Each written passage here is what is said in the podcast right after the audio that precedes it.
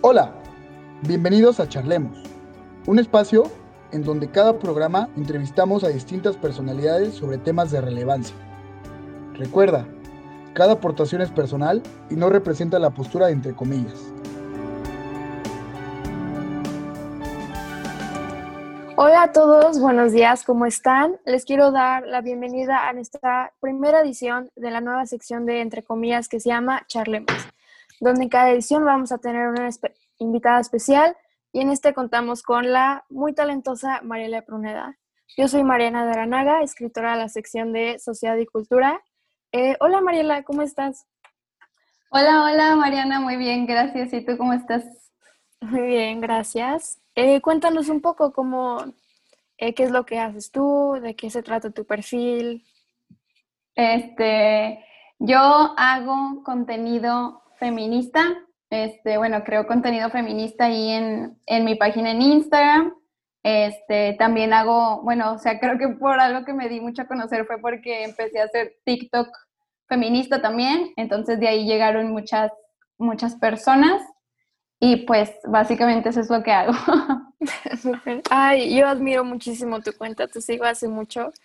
Estoy muy feliz de entrevistarte hoy. Muchas gracias. Este, te voy a compartir mi pantalla y te explico un poco la dinámica de hoy. Eh, se trata de 30 eh, preguntas, o en este caso 30 ideas, sobre la educación sexual que queremos como desmentir. Creemos que en México hay como muchas concepciones falsas. No sé qué opines. Sí, sí, no, totalmente. Entonces, entre las preguntas de nuestros seguidores, tanto de entre comillas como los tuyos, eh, recibimos mucha respuesta de Instagram de mitos y tabúes que ellos veían como muy marcados en la sociedad. Y tenemos una lista aquí de 30. Y una ruleta donde al azar vamos a escoger 10 y las vamos a eh, desarrollar un poco aquí hoy. Ok, sale. Sí, sí, sí. Ok, entonces vamos a empezar con la primera. Y sale el, número 8. Ok. Y el 8. Género, sexo, orientación sexual y sexualidad son lo mismo. Este, ¿Qué opinas? No, no, las cuatro son cosas completamente diferentes. Este, para, si hablamos de sexo, pues yo creo que podemos hablar como de un sexo biológico que se nos asigna cuando nacemos dependiendo de nuestros genitales externos. Y si hablamos de género, en género yo diría que pues ya el género es algo social, o sea, es una construcción social dependiendo de este sexo biológico que se te asignó, ¿no? Tiene como distintos roles y así. Este, Si hablamos de orientación sexual, pues es como hacia quiénes, hacia qué personas tú te sientes atraído, ¿no? O sea, como qué personas te gustan. Y creo que sexualidad ya vienen siendo de que todas estas cosas juntas, ¿no? O sea, eh, la sexualidad es algo normal en todas las personas porque somos seres sexuales. Entonces, sí, creo que son muy diferentes las cuatro. ok. ¿Y qué problemas crees que surgen cuando confundimos género y sexo? Eh, pues que yo creo que un problema muy grande es que empezamos a creer que todos estos roles de género que hay eh, se, o sea, se tienden a normalizar precisamente porque dicen, es que así, o sea, así, así es la naturaleza. O sea, la naturaleza hizo a las mujeres más débiles y a los hombres más fuertes, por ejemplo, y eso no es verdad. O sea, existen muchas mujeres que son más fuertes que un mismo hombre de su misma complexión, de su mismo peso, etcétera, ¿no? Entonces, creo que ese es el problema, o sea, que se agarran de ahí para tratar de justificar todas estas cosas que nos han como querido imponer en los estereotipos y en los roles, diciendo que es algo normal y natural, cuando pues no, realmente no tiene nada que ver. Sí, claro. Súper. Este, sí, nos salieron muchas eh, preguntas que creían o que no sabían diferenciar entre sexo, sexualidad, género. Ok, bien. Ok, continuemos con otra. Ok. Tenemos la 15, que es las ITS o infecciones de transmisión sexual no tienen cura ni tratamiento. Ok, para lo de las enfermedades de transmisión sexual, no soy de que una experta, creo que es, creo que es de las cosas que menos conozco el tema, pero sé que sí este, existen algunas que sí tienen cura y unas que no la tienen. Sin embargo, todas tienen su tratamiento. O sea, para las enfermedades que no tienen cura, tienen este tratamiento para mínimo poder llevar esa enfermedad, ¿no? O sea, que sea un poquito mejor para la persona. Y pues obviamente existe también el tratamiento para las que sí tienen eh, una cura, ¿no? ¿Y cómo crees que esta desinformación nos afecta? Pues yo creo que nos afecta primero a, a como generar mucho como estigma de que las, o sea, como si las enfermedades sexuales fueran lo peor del mundo o que tienes que ser como que una persona, como que se asocia mucho a que una persona es súper promiscua y así, cuando en realidad pues estas se pueden transmitir por muchas cosas, ¿no? O sea, no nada más por tener relaciones Entonces, eso es lo que creo. ok, muy bien. Este, a ver, vamos con otra. Aquí. Tenemos la 28. Aquí. ¿El lenguaje inclusivo es inútil o el español no es un idioma sexista? Ok, creo, creo que son dos cosas diferentes. yo creo, yo sí. creo que el lenguaje este, que tenemos o que está aprobado por, por la RAE, hablando de, del español, creo que siempre ha sido súper sexista porque siempre se ha utilizado la palabra hombre como sinónimo de personas, ¿no? O sea, como sinónimo de, de universal, de ser humano. Y creo que eso sí nos ha invisibilizado bastante como mujeres, porque luego llegas a un espacio en donde, por ejemplo, tú le dices a un, hombre de que, bueno, tú me estás diciendo que se utiliza, de que si hay más hombres, vamos a utilizar el masculino, ¿no? Para referirnos a todos. Entonces, si yo te digo lo mismo, de que, ah, bueno, si yo estoy en un grupo en donde hay más mujeres, pues yo voy a utilizar el femenino. Y el, ahí sí te sientes como que súper ofendido, ¿no? Porque, ah, chis, ¿por qué? Si hay un hombre y bla, bla, bla. Entonces, sí creo que es muy, muy sexista. Y hablando ya de lenguaje inclusivo, no creo que sea inútil. O sea, creo que si ya lo estamos utilizando es por algo y al final todas estas instituciones lo único que van a hacer es adaptarse a nosotras, no nosotras a ellas. Creo que es importante porque hay personas que pues al final no se sienten identificadas ni con un pronombre femenino ni con un pronombre masculino. Entonces, pues mínimo así las puedes incluir a todas. Creo que sí es útil. Sí, sí, sí. Entonces, como dices, hay varios ejemplos de que si solo hay un hombre, se refieren a todos como nosotros o ellos. ¿Cómo crees que eso ha afectado cómo las mujeres perciben el lenguaje o cómo lo viven? Pues yo creo que yo nunca me, o sea, nunca me había percatado hasta que empiezas a entender que, bueno, me acuerdo que leí mucho como en, en los libros ya de historia de mujeres, que cuando los hombres antes utilizaban la palabra hombre, literal sí significaba solamente los hombres, ¿no? O sea, les damos el derecho a los hombres y literal nada más se referían a los hombres y ya después, bueno, está bien, a las mujeres, pero la palabra hombre se seguía utilizando como nada más los hombres. Entonces yo sí siento que me siento muy ahora, siempre que escucho la palabra hombre, ya no siento que están hablando de mí, ya no siento que estoy incluida en lo que están diciendo, y creo que se debería de utilizar, o sea, palabras muy distintas, personas, o sea, por ejemplo, es una palabra que utilizo mucho para no tener que caer como hombres o mujeres, ¿no? O sea, es lo mismo si quieres hacer como, decir algo como muy universal, ¿no? Ya. Entonces, ¿crees que usando hombre como que las mujeres fueron como, como Está bien. Ajá, ándale, como invisibilizadas al final, o sea, como que están ahí, pero pues X, ¿no? O sea, pues no tenían voz, no tenían nada, entonces no había como para ellos necesidad de, decirnos mujeres, hombres y mujeres. Ajá, como que lo dejaron de segunda mano, no le dieron la importancia que necesita. sí, totalmente. Sí. ¿Y tú usas el lenguaje inclusivo normalmente? Normalmente. Es un poco difícil. Sí, sí es difícil. O sea, en mi plataforma, como por ejemplo, como yo sé que un 90% de las personas que me siguen son mujeres, casi siempre hablo en femenino. Pero si ya quiero hablarle tanto a mis amigos hombres como a mis amigas mujeres o así, sí trato de pues utilizar el lenguaje inclusivo para no hablar en masculino todo el tiempo. Ok, va, súper. Muy bien.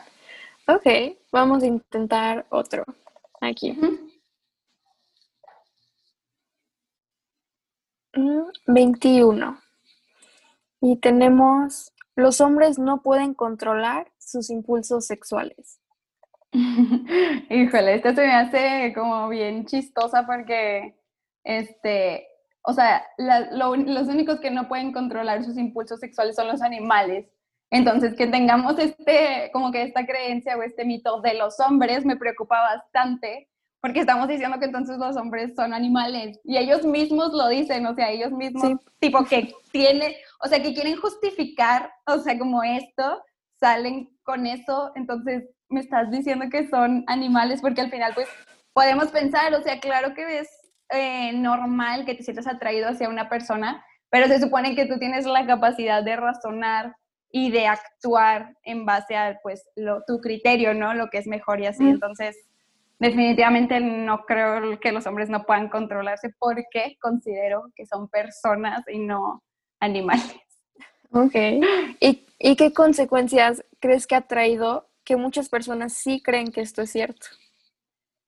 Yo creo que hay muchas consecuencias para las mujeres, o sea, aparte de que como que como mujeres se nos enseña de que que sepas atender como que a, tu esposo y todo esto, creo que una parte muy importante de atender es sexualmente. Entonces, creo que muchas mujeres tienen que ceder en sus relaciones sexuales por creer que el hombre lo necesita, ¿no? O de que ese, también ese criterio que hay, bueno, si yo no se lo doy, se va a ir a buscar a otro lado, afuera y bla, bla, bla. Entonces, como que, pues no, o sea, ni que fuera un animal, ¿no? Yo creo que ese es el problema, que como mujeres tenemos que ceder mucho este, para, para, y, o sea, y seguir perpetuando esta, pues este mito, ¿no? Esto, toda esta creencia de que, de que no se pueden controlar. Sí. Este, sí, entonces tiene consecuencias tanto para la mujer individual como para las mujeres en general, ¿no? Sí, sí, totalmente. Ok. Ok. Vamos a otro, a nivel 8. Y dice. Ay, es la misma. sí, sí. ok. 14. Mm, dice, las relaciones sexuales deben apenarnos, es algo que no debemos discutir con otros. Este, no. no, no, no, completamente no. Eh, no tiene nada de, o sea, no debería de por qué apenarte tener una vida sexual activa o pensar en tener una vida sexual activa, o sea, no tiene nada de malo. Creo que también viene todo, o sea, por toda esta creencia de que la sexualidad de las mujeres es como súper prohibida y está súper mal vista y así. Entonces, este, pues, nos, o sea, nos, hacen que nosotras solas pensemos en esto como conforme vamos creciendo, pero no, no tiene nada de qué por qué ser vergonzoso ni nada, al contrario, si fuera un tema que tocáramos sin tabú, se podría hacer de manera mucho más responsable, ¿no? En lugar de desinformada y que luego, así, pues cosas que, que luego suceden, cosas que no queremos que sucedan. Sí, o sea, ¿crees que sería mejor que tuviéramos apertura al tema, que no nos diera pena? Sí, sí, totalmente. O sea, al final de cuentas la información es poder. O sea, si, si vivimos como que avergonzados siempre y no sabemos nada ni de cómo debe de ser, pues es muy, es muy preocupante, puede ser dañino, no es, o sea, no vamos a tener manera como de, de protegernos, de, de, recibir, o sea, una buena educación sexual ni nada, porque pues, o sea, no se habla del tema, ¿no? Entonces sí creo que es preocupante. Ok. Entonces no nos debe dar pena, ¿tú crees, con tus papás, con tus amigos? con maestros. No, pues no, no debería de. A lo mejor podría ser, sí, muy como bochornoso, ¿no? O sea, no sé, así como que, ay, pues qué oso mis papás o así. Pero pues al final de cuentas, si eres cercano a tus papás y van a estar ahí para apoyarte, pues creo que son, deberían de ser tu, tu primera opción en cuanto a educación sexual, ¿no? Si desgraciadamente tus papás sabes que no, o sea, no se puede y no va por ahí, pues ahora sí, mínimo debería de ser en la escuela, que tampoco pasa también, pero pues, y tratar de informarnos con lo mejor que podamos, sí, porque pues sí puede ser muy peligroso no estar informados como, como debe de ser y así, pues al final puede que, no nada más por las enfermedades o por un embarazo no deseado, sino pues más que nada como tu placer, o sea, puede que ni puede que tengas relaciones y nunca hayas sentido placer porque no sabes qué onda, ¿no? No sabes nada. Entonces creo que eso es importante. Ok. Bien, como meta personal, como ah. un bien social. Sí, sí. el tabú. Sí, es súper necesario. sí. Ok. Venga, vamos con otro. Sí. El 17 tenemos la masturbación no es higiénica ni moral, especialmente en mujeres. No, falso. Ah, este, completamente. Completamente falso, ¿no? Especialmente las mujeres, completamente falso. Este, la masturbación es, pues al final, muy, es necesaria para que tú conozcas tu cuerpo. Creo que es la lo primero que haces al querer este, conocer tu cuerpo, como explorar y así. Y es muy necesario, o sea, de nuevo, no tiene nada de malo, no tiene nada de antihigiénico, de hecho es muy recomendable. Este, y pues si tenemos, o sea, otra vez esta creencia, pues nada más es por el, el estigma y el tabú y pues no sé, podrías entrar la religión también de que pues que eso no se hace, bla, bla, bla, como que no, como que no busques tu placer, pero pues al final de cuentas somos personas sexuales, entonces la masturbación es lo más normal del mundo para conocer, es bueno para conocerse y así. Sí, esta pregunta salió de una, una investigación que yo hice que dice este, que los hombres si lo hacen es mejor o normal. Eh, me da una lista de beneficios para los hombres enorme. Y de las mujeres hay, de hecho, muy poca información y siempre como por debajo de la mano una crítica, pero no lo hagas, pero no se te vaya a ocurrir. ¿Por qué mm. crees que hay una diferenciación tan grande entre hombres y mujeres? Pues porque yo creo que siempre se ha, o sea, yo creo que sí parte un poquito desde la religión, que el cuerpo, especialmente el cuerpo de las mujeres, es muy, muy controlado, o sea, siempre se ha buscado controlar entonces, esta es la manera perfecta para que desde que eres una niña te empiecen a meter esta idea y luego tú solita creas, o sea, hasta puedes llegar a crear como un asco hacia tu cuerpo de porque no lo conoces y porque te han dicho puras cosas malas y sucias sobre él. Y pues no, o sea, creo que existe una diferencia porque hay mucho eh, como sexismo por todos lados y la mujer ha sido muy ignorada desde siempre, más si hablamos de la de su sexualidad. Este, y así creo eso. Sí, ok. Venga, continuemos con aquí. Okay. La 3. Y dice, la educación sexual solo es responsabilidad de los padres y madres de familia. O sea, nadie más debe opinar ni meterse con la sexualidad de la persona más que sus padres y madres.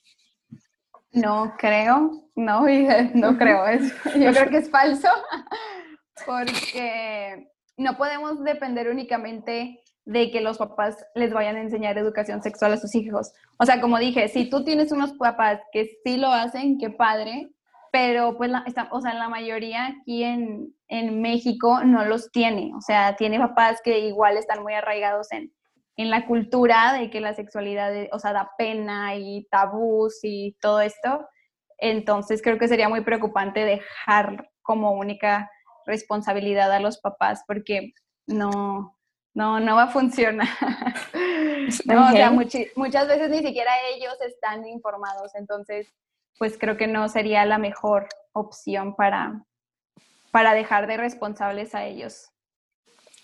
¿A quién dejarías o a quién agregarías como responsable? ¿A las escuelas, a la sociedad?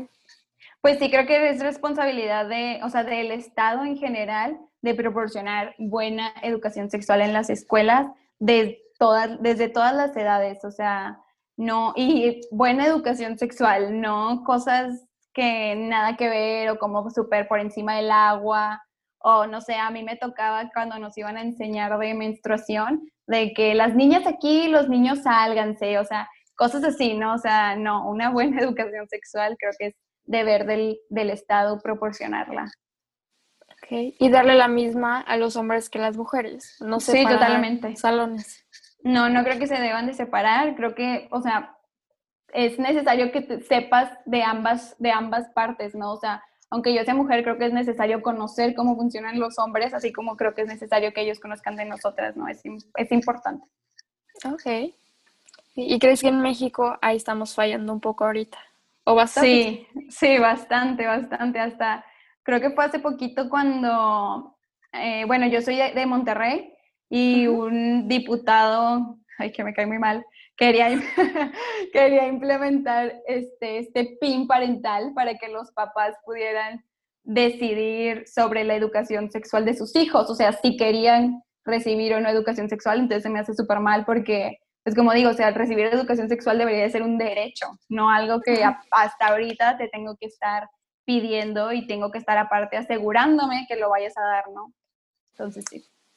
So, equitativo para todos, no con permiso no de no, todos para todos. Wow. ¿Y qué pasó con el diputado? ¿Le hicieron caso o todavía no? No, no, bueno, en, Monterrey no le hicieron caso, pero no sé ah, cómo vaya a estar en otros lados. Ah, bueno, no es sorprendente que puedan hacer esas propuestas y que nadie les diga nada. Ya sé, no, no, no, no sé. ok. Venga, continuemos. A ver, tenemos la 6 y es el consentimiento no debe ser explícito. Encontré muchas variantes de estas y es que creen que con solo no decir que no ya es consentimiento. ¿Qué opinas? ¿Qué crees? Este, no, no es nada más no decir que no. El consentimiento tiene varias características y ya depende como de qué, pues de qué autores lo veas pero una característica es que debe de ser entusiasta, o sea, la persona te tiene que decir que sí, o sea, se le tiene que ver las ganas de, oye, sí, sí, sí, sí, sacas, no es nada más como, como, pues no, o sea, el silencio no es, no es consentimiento, ¿verdad? No, no aplica, tiene que ser entusiasta, este, también tiene que ser libre, eso es muy importante, o sea, como no estar bajo la influencia de ninguna droga, de alcohol, todo esto, sino tampoco es consentimiento si la otra persona no podía ni siquiera decir si sí o si no. Este, tiene que ser muy específico también. O sea, puede que tú hayas aceptado besarte con alguien, pero no por eso aceptaste tener relaciones, ¿no? Entonces, no es, pues tiene que ser específico. Y yo creo que lo más importante es que también, este, te, o sea, puede que hayas dicho que sí y en ese mismo momento arrepentirte y tienes todo el derecho de decir que no. O sea, eso es consentimiento. Tú puedes decir que no en cualquier momento y la otra persona lo, lo tiene que respetar. Si no, ya no estamos hablando de relaciones, estamos hablando de agresión este, sexual. Poder cambiar de opinión en cualquier momento. Sí, en cualquier momento. Sí. ¿Y de dónde crees que viene esta idea de que no tiene que ser explícito? Que muchas personas creen eso pues yo creo que de tan normalizado que está, por ejemplo, eso de que, este, bueno, voy a utilizar la palabra violar porque es una violación en realidad, pero, este, pues tener sexo con una persona alcoholizada, por ejemplo, o sea, que no podía decir ni sí ni no, o sea, eso es totalmente una falta de consentimiento y creo que está demasiado, demasiado normalizado y por eso es o sea, existe esta creencia de que, ah, pues, pues no me dijo, o sea, no me dijo que no, entonces yo me justifico, o sea, esa es mi manera de justificarme y se acabó. Y pues pues no, no, no está bien, o sea, al final de cuentas creo que se sigue viendo a la mujer como un objeto al querer hacer esto, ¿no? O sea, como, pues es una persona pensante y no le estás dejando decidir si quiere o no quiere hacerlo, entonces no es, pues no es un objeto. Tienes que permitir decidir sobre su propio cuerpo. Ajá, exactamente, y lo que quiera hacer con él. Y no pasa nada exactamente eso si después se arrepiente, o sea, sigue siendo eh, ella sigue siendo completamente libre de decidir eso, ¿no? Eso es consentimiento. Y eso van muchos temas, como dijiste, la violación, o vi que ayer fuiste a este, el proaborto. Sí. Poder decidir en muchos ámbitos de tu vida. Ajá. Sí, sí, totalmente. Que ahorita no es muy común. sí, no, no, está muy normalizado lo contrario, o sea. Sí. Sí. Ok, súper. Venga, vamos a continuar. Y tenemos la 20, que dice, ah, la menstruación da asco y no se debe hablar con nadie de eso. Es este algo solo tú y no es un tema como abierto a debate. Pues creo que pasa lo mismo con el tema de la masturbación, o sea, la menstruación también siempre como que nos, o sea, desde que somos niñas nos enseñaron así, o sea, como que es algo secreto, este, pásale la, la toalla a tu amiga y que nadie se dé cuenta, no la vayan a ver, este, todas estas cosas nos, o sea, como que nos llevan a nosotras también creernos que no es, o sea, que nuestro propio proceso da asco, incluido nuestro cuerpo, ¿no? Entonces, la menstruación no, no tiene por qué ser asquerosa, o sea, es algo completamente natural y o sea, si eres mujer vas a vivir la mayoría de, tu vida con esto, entonces no tiene por qué ser eh, asquerosa para ti. Y sí, yo creo que sí es bastante difícil cuando ya lo tenemos bien interiorizado, tratar como de construir esta idea está difícil, pero es importante porque al final de cuentas, pues, si tenemos esta idea, no podemos querer a nuestro cuerpo al mismo tiempo, o sea, es muy conflict, conflict, este, Entonces, no, pues no, no, no da asco ni debería ser algo que te dé pena, debería de ser igual que lo demás, un tema que se hable con completa naturalidad, porque eso es un proceso completamente natural. Sí. Esta fue una pregunta de varias seguidoras que creen que se creen muy desinformadas acerca del tema, les da pena hablarlos hasta con sus amigas, con su mamá, y que no saben qué tan bien está eh, abrir este tema, como hasta con tu propia amiga o con alguien de confianza. Este, ¿Por qué crees que nos da tanto miedo hablar de este tema? Por, por, por, lo, o sea, por lo mismo como, o sea, creo que existe un tabú muy específico alrededor de la menstruación, que es este, que es sucia, este, que es antihigiénica, que mejor no, no le digas a nadie y así. Entonces creo que eso hace que nosotras solitas nos vayamos, nos vayamos creyendo esto, que al final de cuentas solo es social y yo creo que viene desde que se creía que la mujer cuando estaba en sus días era impura y no podía estar este, con su familia ni en su casa y la aislaban completamente y así. Entonces creo que siempre se ha visto súper mal, o sea, todo esto, pero al final de cuentas pues es la razón por la que podemos embarazarnos y todas, o sea, al final de cuentas, pues es, no sé, o sea, una parte de ser mujer, ¿no? Entonces, creo que no, no debería de dar, ya darnos esta pena, pues a poquito a poquito podríamos ir cambiando nuestros propios comentarios y pensamientos que, que tenemos hacia nuestra propia menstruación y así abrir la conversación con, con nuestra mamá, con nuestras amigas, con nuestro, o sea, con lo que sea, ¿no? Con tus amigos, lo que tú quieras. Entonces, en vez de apenarnos, deberíamos sentirnos seguras, es un proceso natural. Sí, sí, totalmente. Exacto, o sea, ah, o sea, la mayoría de nosotras nos pasa, es como completamente natural, no tiene por qué ser mal visto y sí, sí. sí. ok, sí, muy bien. Continuemos ahora con, a ver, la 14. Mm, no, ese ya lo habíamos hablado. Ah. Venga. La 29. Y tenemos el VIH es igual que el SIDA y en general todas las enfermedades de transmisión sexual son lo mismo. Y toda la este desinformación que viene con esto. Ok. Eh, o sea, no, como dije, no, no me siento la más informada para hablar de enfermedades, pero también, también por encima este, sé que las, el VIH y el SIDA no son lo mismo y las personas con VIH no siempre tienen SIDA. Este, también pues no, o sea, obviamente no todas las ITS son iguales son lo mismo, o sea, creo que son diferentes todas, como, o sea, como dijimos antes, unas tienen cura, otras no, pero, pero pues sí, no, no son lo mismo y creo que sí hay mucho problema para no, como no tener esta información.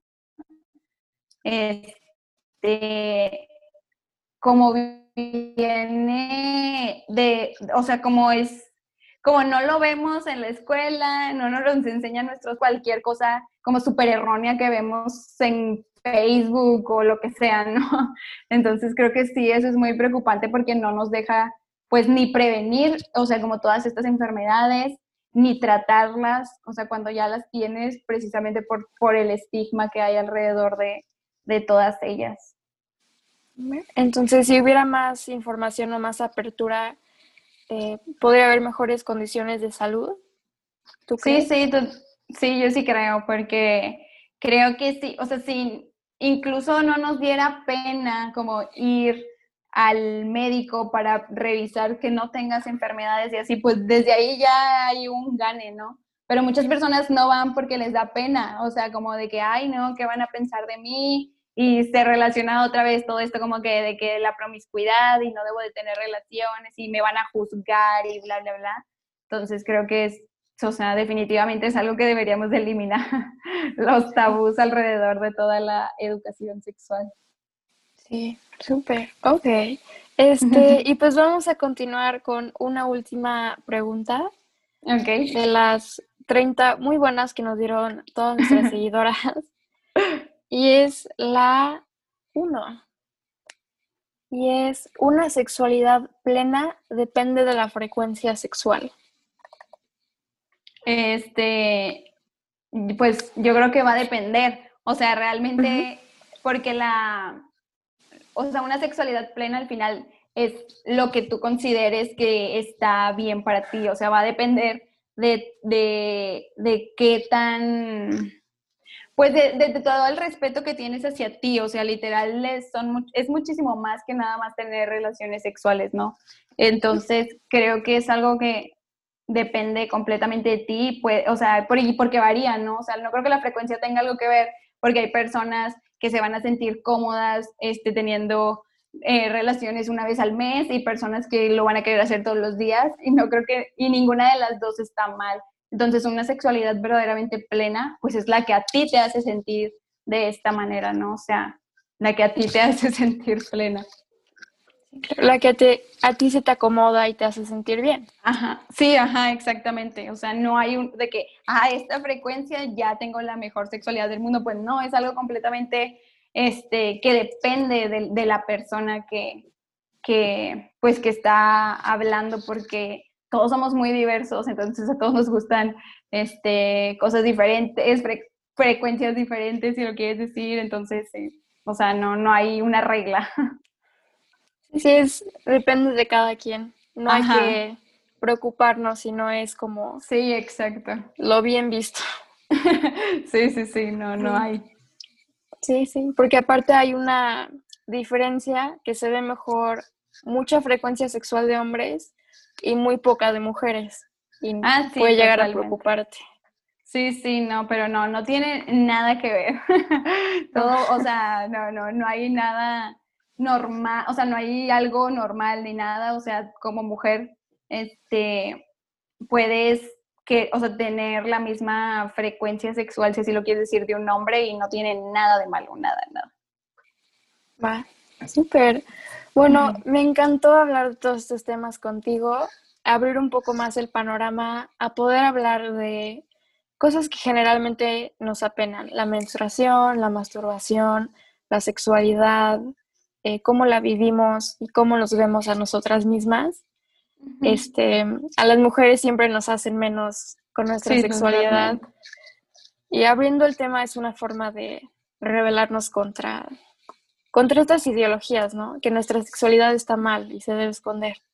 Sí, totalmente. O sea, desde que, desde que lo mejor que como mujer dentro del sistema puedes hacer es guardar silencio, abrir la conversación es el acto más revolucionario que puedes hacer contra el, contra el sistema que te quiere mantener así. Entonces creo que sí es muy importante y, o sea, como tener estos espacios y que las mujeres puedan acceder este, a ellos, ¿no? Y, y poco a poco ir quitando como todos estos tabús, estos mitos y que haya más, pues yo sé que ahorita sí hay muchos sitios como de educación sexual y así, me da gusto, pero sigue siendo como quiera este, responsabilidad del Estado garantizarlos. Sí. Sí, claro. No que tú te metas en secreto a buscar Ajá, el tema. Sí, sí, sí. Ok. muchas gracias a ti por invitarme. No, hombre, a ti muchísimas gracias por darme una parte de tu tiempo. Eh, quiero invitar a todos los que escuchan a seguirnos en nuestras redes sociales, como entre comillas eh, digital.com. Ahí pueden leer todos nuestros artículos. Estamos en Twitter, Facebook, Instagram. Este, Mariela, tus redes sociales.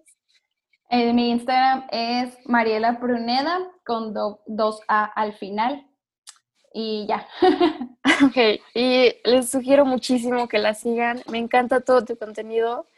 Ayer vi cómo estabas en, en el centro de Monterrey, me imagino. Sí, sí, era en el centro de Monterrey. con lo de todo lo del proaborto y bueno, me encantan todas tus publicaciones. sí, muchas gracias. a ti. Ahí, estamos. Súper, ok, pues ahí dejaríamos la entrevista hoy y que tengas una excelente semana. Me encantó platicar contigo. Gracias, igualmente. A mí también me gustó conocerte y esta invitación. Gracias. Ay, a ti. Bye. Bye.